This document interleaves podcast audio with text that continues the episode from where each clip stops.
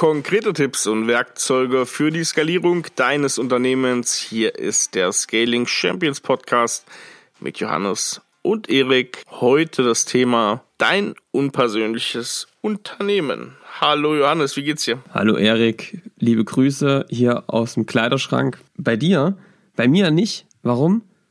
Weil ich im Kinderzimmer sitze. Ich möchte immer noch nicht drüber reden, ich wurde ausquartiert und das wird bestimmt alles seinen Sinn haben.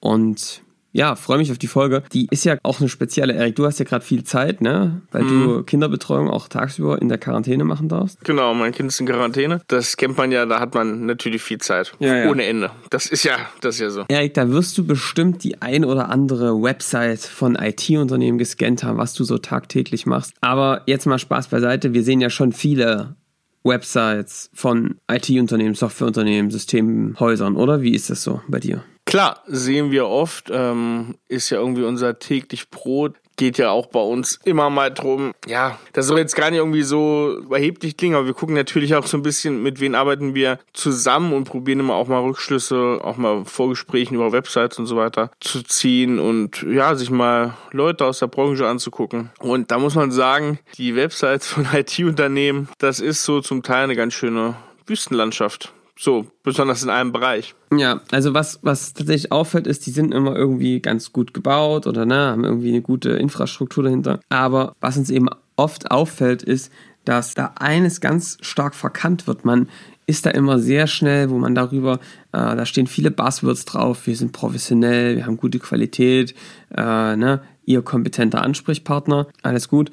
Aber aus meiner Sicht, Erik, sind da ganz viele mit Vollgas unterwegs gemeinsam manchmal sogar mit der Marketingagentur, aber meistens machen es die Geschäftsführer, Unternehmer dann auch selbst. Die sind mit einem schön bunten und auch einem sehr technischen und einem super ausgestatteten, aufgepumpten Sportwagen unterwegs, aber stehen trotzdem still. Warum? Weil sie in der Sackgasse der Woche stehen. Und die Sackgasse der Woche ist Stockfotos auf unserer Webseite. Wir wollen ein perfektes und vor allem ex technisch exzellentes Bild nach außen darstellen. Ja? Und das ist eben etwas, was uns ganz häufig auffällt, oder? Wie ist das? Total. Also das mal überhaupt jemanden zu finden, man muss ja auch sagen, das zieht sich ja auch sehr durch Richtung Social Media, also offizielle Firmenprofile. Das ist sehr clean. Man möchte gar nicht so richtig zeigen, wer man ist und wie viel man im Unternehmen beschäftigt und wen und ja, ein paar Ecken und Kanten möchte man nicht zeigen. Das muss alles ein bisschen glatt gelutscht sein, habe ich so das Gefühl immer. Und ich weiß gar nicht, ob das so bewusst stattfindet, aber es ist tatsächlich etwas, was, was gar nicht ausgeprägt ist. Es sind keine Fotos vom Team, kein klares Bild dahinter. Warum ist das so interessant oder so lohnenswert, dass wir da mal drüber sprechen? Erik, wenn du auf ein Unternehmen, auf jemanden, der für dich als Dienstleister interessant ist, was ist denn dein dein erster Blick wahrscheinlich auf die Startseite, oder? Und guckst dir mal an, was machen die, was können Klar. die mir bieten, welche Cases haben die, richtig? Richtig, genau. Wenn du das gescannt hast, was ist dann der zweite Klick auf der Website? Was suchst du irgendwie systematisch, vielleicht bewusst, unterbewusst? Also bei mir ist es tatsächlich, wenn es nicht das Impressum ist, ist es, ähm, weil, ich, weil ich das auch mal sehr interessant finde, ist es tatsächlich so Teambilder oder das sind wir oder über uns. Über uns, die, wie es wie es auch immer heißt, äh, das, das suche ich gerne und da bin ich. Das hat man eben schon, da bin ich regelmäßig wirklich enttäuscht, wenn ich da drauf gehe auf die Punkte. Also tatsächlich ist das eine Beobachtung, die ich jetzt ganz viel schon in Studien gesehen habe, in, in Profilen von wirklich Verkäufern, gerade im B2B. Äh, wenn du einen Einblick bekommen hast, was macht das Unternehmen grob, wirst du eigentlich ein Gefühl bekommen, wer steckt dahinter. Und ich glaube, das ist ein ganz menschliches Verhalten, dass du gerade in so einer Welt, wo es um komplexere Systeme gibt, wo vielleicht auch Entscheider noch nicht ja, sofort verstehen, was ist das technisch, was ist das was für uns, geht es doch vor allem am Ende um Vertrauen. Ja. Und das ist, äh, glaube ich, die wichtigste Erkenntnis, gerade in IT-Dienstleistungen. Es geht um Vertrauen. Ja, das Technische muss stimmen und das braucht es auch. Aber gerade Menschen, die jetzt nicht komplett tief in der IT sind, die wollen eigentlich merken, ein Gesicht dazu bekommen, können die das da? Kann ich da Vertrauen aufbauen? Und da sind wir nun mal ja, Gruppentiere, Gruppenmenschen.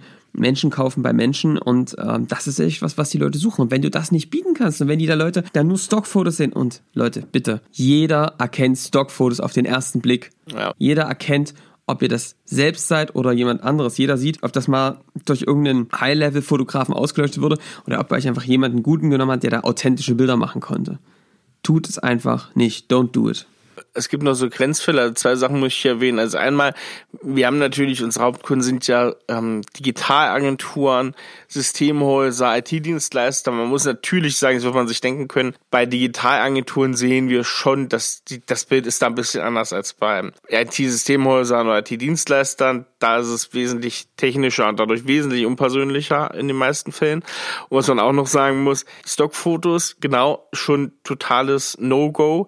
Es gibt aber auch solche Fälle, wo dann vielleicht drei, vier Bilder tatsächlich aus euren Räumlichkeiten mit eventuell euren Team sogar sind, die aber gar nichts ausdrücken, was für was ihr steht. Also so total so gestellt, dass es überhaupt nichts ausdrückt von euch persönlich. Das finde ich auch noch so eine so eine Sache, ich weiß nicht, wie du das siehst, Johannes, die ich auch nicht so nicht so nachvollziehen kann, weil es kein großer Unterschied zu den Stockfotos sind. Ja, das stimmt. Erik, was würdest du sagen? Was sind so Tipps, die wir unseren Hörern mitgeben können und was kann man anders machen vielleicht? Ich glaube, ein ehrlicher Auftritt und einfach mal ein ganz einfaches Porträtbild, das ist schon der ganz erste Schritt. Also ich möchte sehen, wer hinter dieser Firma, hinter diesem Unternehmen steckt, also in den verschiedensten Bereichen. Ich finde es auch zu wenig, wenn man dann sagt, über uns und dann kommt die zwei Gründer und dann habe ich da die Geschäftsführer drinnen, die sind wichtig, klar, aber sind wir mal ehrlich, 50 Mann Unternehmen, wenn ich da als ja, als Kunde hinkomme, ja, da spreche ich vielleicht sogar noch, kommt ein bisschen auf den Auftrag an mit dem, mit dem Geschäftsführer, aber nicht unter allen Umständen. Deswegen möchte ich da auch bitte wissen, wer ist für den Support zuständig? Wer ist da so, dieses standardmäßige aus den Agenturen, was man jetzt so kennt hier, das ist unser Bürohund.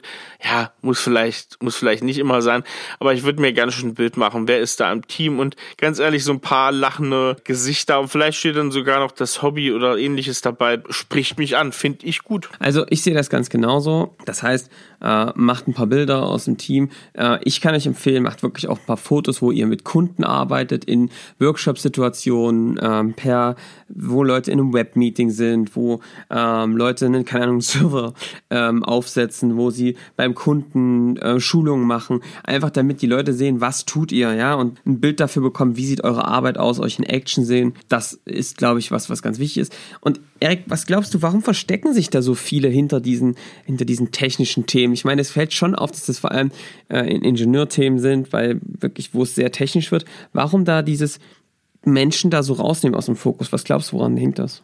Ne, ich glaube einfach so, das ist einfach so die Sache, dass es da ja um, um technische Exzellenz geht, um Prozesse, die ja eigentlich weg vom Menschen sozusagen führen, wenn es um Automatisierung, Digitalisierung geht und dass da, ja, dass, dass dieses Menschliche erstmal so im Chrom rausgenommen wird. Also, dass es gar nicht entscheiden soll, wer da, wer dahinter steckt und auch so ein bisschen so eine Unabhängigkeit schaffen. Ich glaube auch manchmal hat es auch den Grund, es gibt ja durchaus viele Unternehmen, die sich so im Bereich zwei bis 10, 15 Mitarbeiter befinden, die vielleicht auch so ein bisschen eher mit den, ja, mit den Referenzen und mit den Logos der Referenzen äh, zeigen wollen, was sie leisten können und nicht mit der Anzahl der Leute, weil sie vielleicht denken, unterschätzt zu werden oder ähnliches.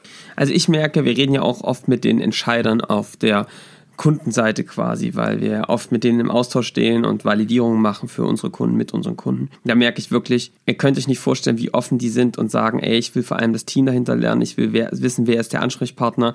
Danach wähle ich meine Leute aus. Und ich kann euch sagen, aus eigener Erfahrung ist es wirklich cool, wenn die euch auf der Website sehen und euch dann auch im Call sehen. Das ist so ein bisschen dieser Effekt, nicht zu 100 Prozent, aber so ein bisschen wie beim, du siehst einen Star im Fernsehen, den hast du schon mal gesehen, verfolgst ihn vielleicht auch eine Weile und dann triffst du den da mal in so einem Call persönlich. Das ist einfach cool für eure Expertise, aber eben auch einfach, weil dann ein Vertrauensverhältnis schon mal per se da ist, grundsätzlich, ja, und das äh, würde ich unbedingt nutzen. Ihr vergebt da einfach was. Das fängt schon mal damit an, dass man auch sagt, ähm, auch ein Tipp beim Kontaktformular, ne? also wenn ihr sagt, hier nehmt mal Kontakt mit uns auf, da einfach ein Bild reinzunehmen von demjenigen, der dann diese Gespräche in der Regel durchführt. Ähm, wenn es da einen gibt, wenn es da zwei gibt, macht ihr dort eben ein Team hin. Hier, wir werden mit euch sprechen oder mit dir sprechen und dann einfach ein Bild zu machen, damit die einfach schon mal wissen, mit wem habe ich es da zu tun. Auch das ist was, was man aktiv nutzen kann. Das hat auch einen psychologischen Hintergrund. Seiten, in denen ihr oder in denen euer Kunde aktiv wird, auch zum Beispiel Eintragung von Kontaktdaten oder ähnliches. Da ist es interessant, hat man rausgefunden, wenn ein Augenpaar auf einen gerichtet ist, dann vollziehe ich diese Tätigkeit eher und zuverlässiger. Also ihr bekommt dann zu einem höheren Prozentsatz wahrscheinlich die richtigen Kontaktdaten. Das Interesse ist dann wirklich nachweisbar höher, weil sich diese Person jetzt einfach gesprochen beobachtet fühlt, wenn Augen von euch auf ihn gerichtet sind. Nicht unangenehm, das ist sehr unterbewusst, aber das hilft auf dieser Art auch schon. Johannes, du hast jetzt die Probleme gar nicht noch ergänzt, hast du da noch andere, warum diese, ja, dieses, diese Scheu vor dem eigenen Bild in so vielen Digitalunternehmen vorherrscht? Na, also ich merke schon, dass viele Entwickler und so sagen, sie wollen da nicht dargestellt werden, sie wollen nicht für Werbezwecke genutzt werden, was okay ist, das gilt aber natürlich nicht für alle. Ähm, ich glaube, du hast schon gut auf den Punkt getroffen. Viele sagen halt hier, wir sind vor allem Techniker, wir wollen nicht so viel Marketing, buntes, äh, bunten Quatsch machen. Ähm, das muss man auch nicht. Es gibt sehr schöne Unternehmen, die das einfach gut machen, die aber einfach ihre Experten auch nach außen stellen. Ja, sind schon die Punkte, die du auch gesagt hast. Ey, wo kann man noch eine persönliche Note hinstellen? Was ich cool finde, ehrlich gesagt, ist ähm, wirklich Videoreferenzen. Also nehmt nicht nur einfach eure Logos, sondern nutzt, macht wirklich Referenzen mit euren Kunden, ähm, zieht die vor eine Kamera und lasst die mal darüber sprechen, wie das mit euch war. Ich denke, das ist auch noch eine Chance, um sehr persönlich und Vertrauen aufzubauen, oder?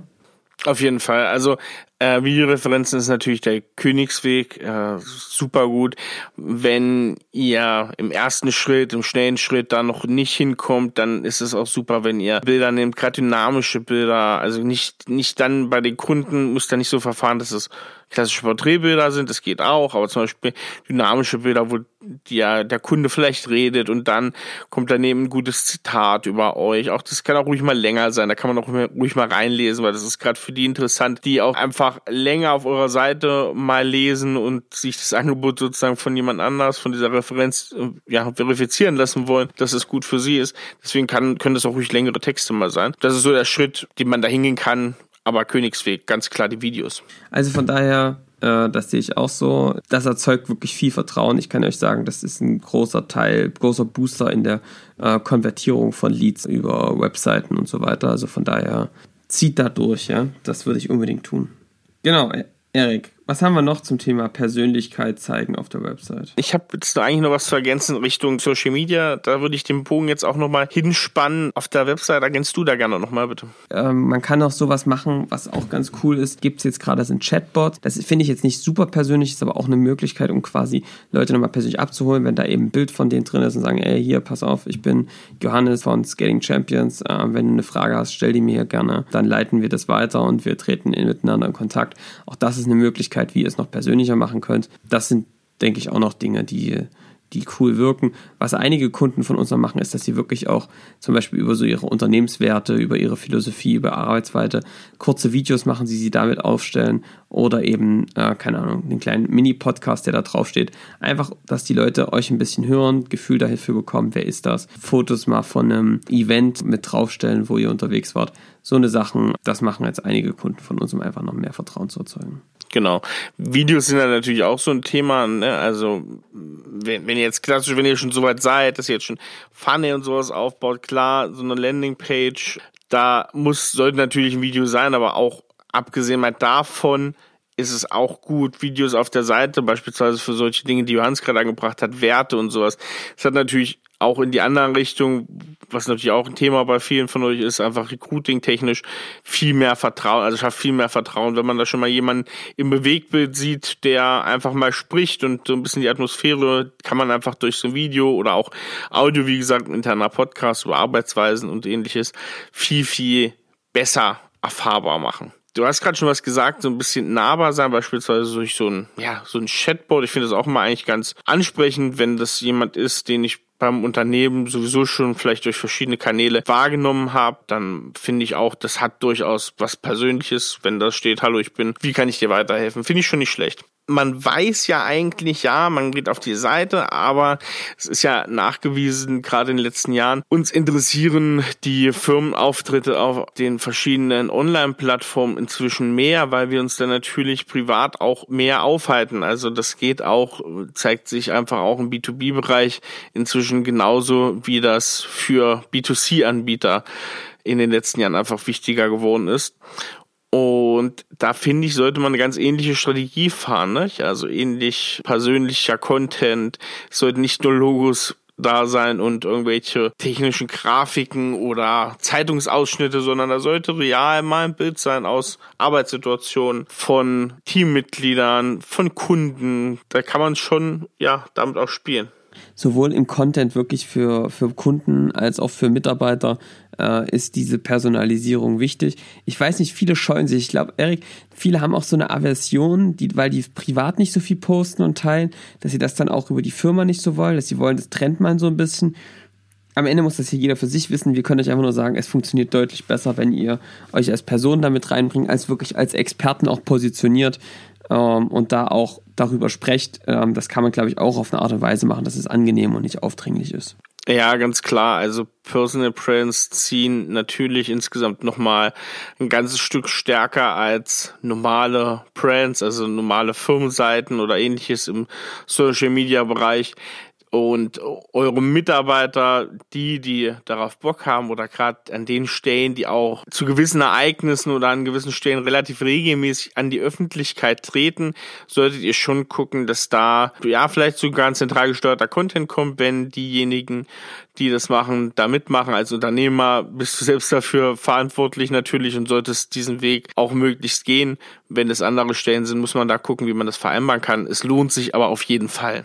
Also, wir können abschließend sagen, hört auf mit Stockfotos, macht euch die Aufwand, holt einen Fotografen, eine Fotografin rein, macht Fotos von euch selbst in Workshops, in Terminen mit euren Teams. Stellt euch auch vor als Unternehmen, wofür ihr steht, eure Persönlichkeiten. Also bei uns, kleiner, es ist jetzt nichts Besonderes, aber ein kleiner Tag. Guckt euch mal unsere Teamseite an, ist ein bisschen was anderes als sonst. Da besprechen wir eben nicht hier, der hat die Berufserfahrung und die, das kann man alles auf LinkedIn-Profilen lesen, sondern wir haben gesagt, ne, was ist dein Lieblingswein, was ist dein Lieblingsrestaurant und äh, was ist der Ort, wo du dich fokussierst, also wo bist du gerne und hast arbeitest fokussiert. Ähm, und das haben wir da eben drauf geschrieben. Und einfach ein Bild zu bekommen. Da, sind auch, da ist auch ein kleines Easter Egg. Wer Bock hat, guckt mal vorbei auf unserer Teamseite. Wer das Easter Egg gefunden hat, der schreibt uns hier mal einfach äh, einen Kommentar oder äh, eine Nachricht. Bin gespannt, wer, wer, wer drauf kommt. Das überlege ich gerade Jetzt überlege ich gerade, was das Easter Egg ist. Ich ich, glaube, ich kenne es selber noch ja. nicht. Ich glaube, ich muss auch gleich da mal gucken. Sehr gut, dass ich das nicht weiß. Erik, guck, guckt, euch mal, guckt euch mal die einzelnen Personen an und dann guckt, guckt mal, ob euch da irgendwas auffällt. Okay. Äh, ja, schreibt's gerne. Mich interessiert's auch. Das war's zu dieser Folge. Das war ein, ja, ich sag mal, eher kleines äh, Meinungsstück, aber auch so eine Erfahrung, die wir einfach in der Branche gemacht haben, die auch natürlich viel von Kunden, eurer Kunden auch immer wieder gespiegelt wird, wenn wir mit denen zu tun haben. Wenn ihr noch mehr solche Folgen, die so ein bisschen weicher sind, hören wollt, dann sagt uns das doch mal gerne. Das war mal so ein kleiner Test auch in die Richtung. Nächste Woche machen wir weiter. Ihr wisst ja, gerade läuft unsere Reihe zum skalierbaren Managementsystem und nächste Woche schauen wir uns mal an die Rolle des Sales bzw. Sales Marketing Managers.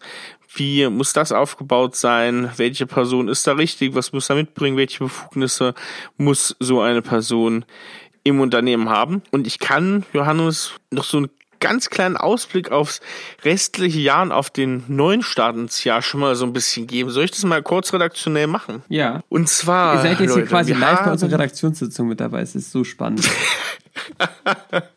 das, Johannes, liegt doch nicht alles.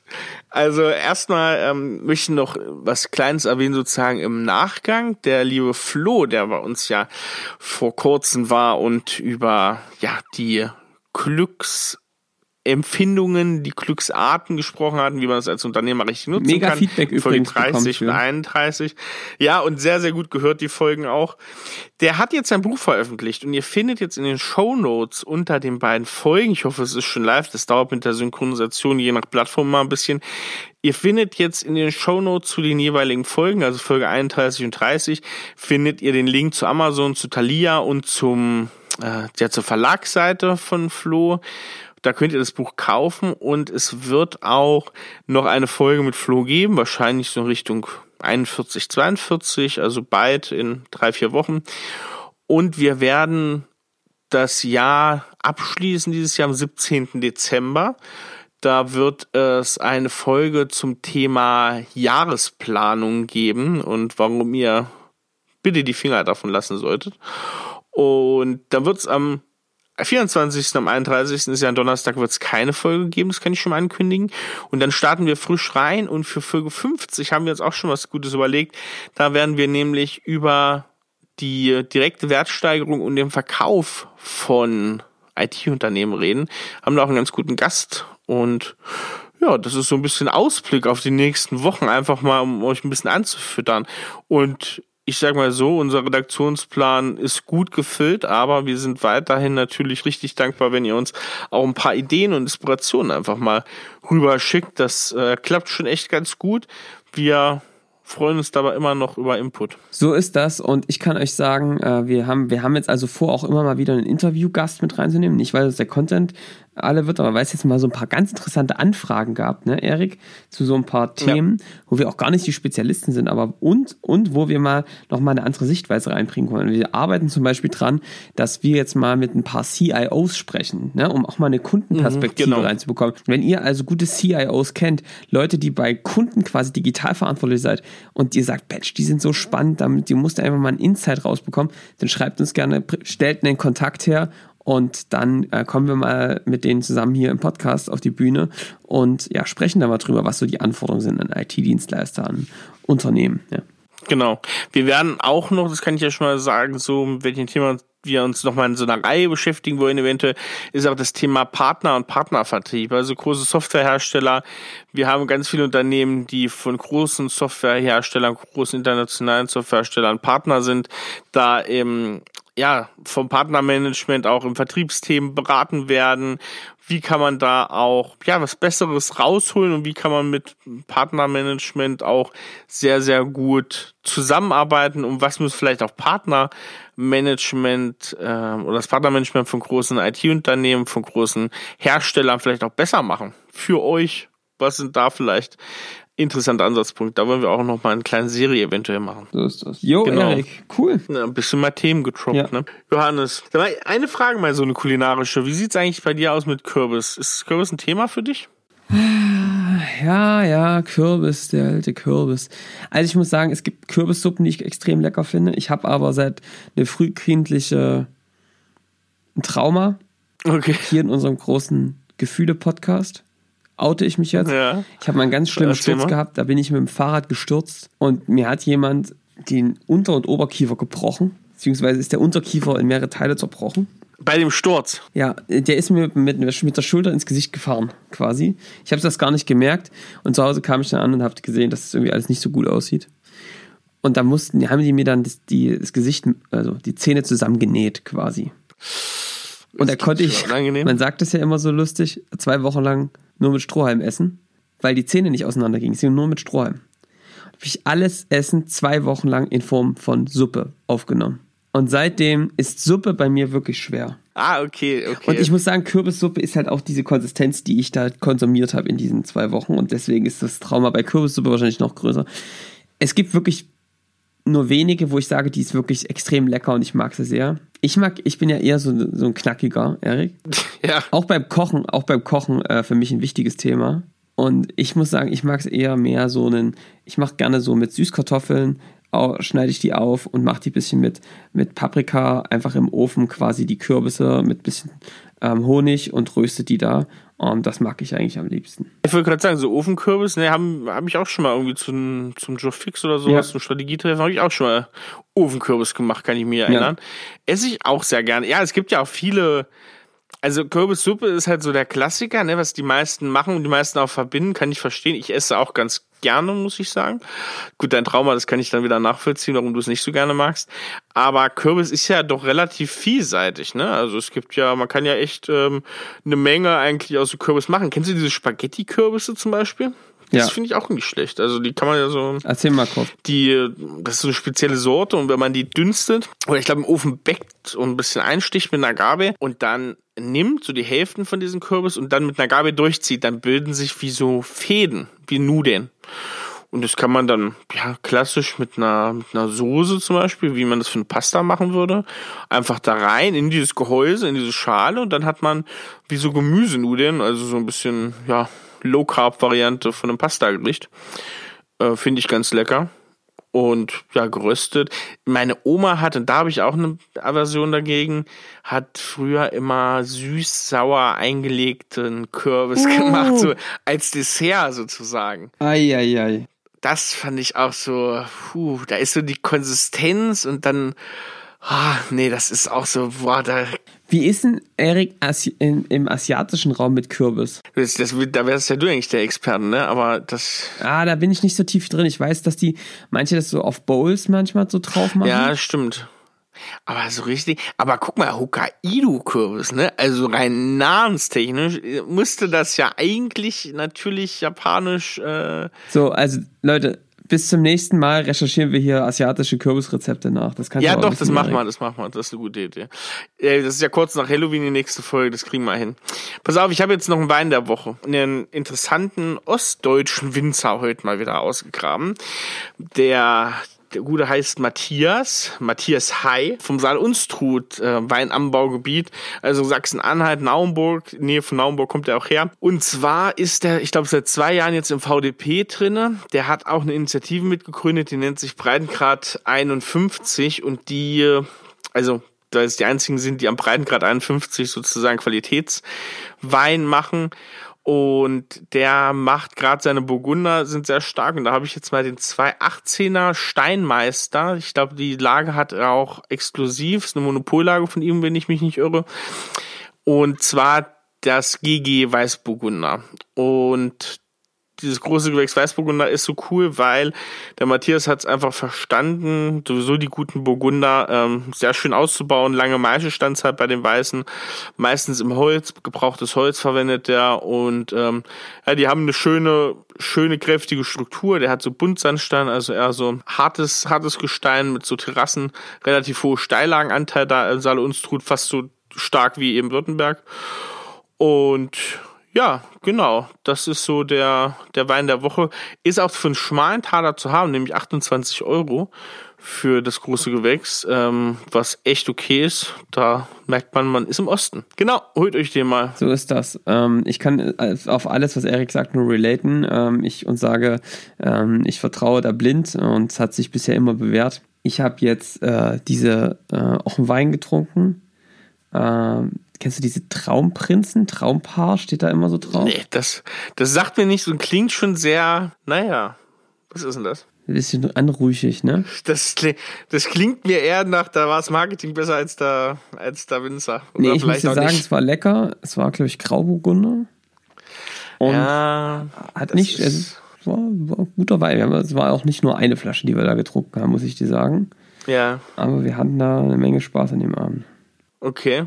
Ja, das ist wahrscheinlich eher ein emotionaler, äh, emotionaler Wein gewesen für mich. Das, nee, das ist ja auch okay. Das ist ja auch okay. Grauburgunder ist sowieso so eine, ne, das ist, für alle Weintrinker unter euch, die wissen, das ist durchaus eine streitbare Sache, der Grauburgunder.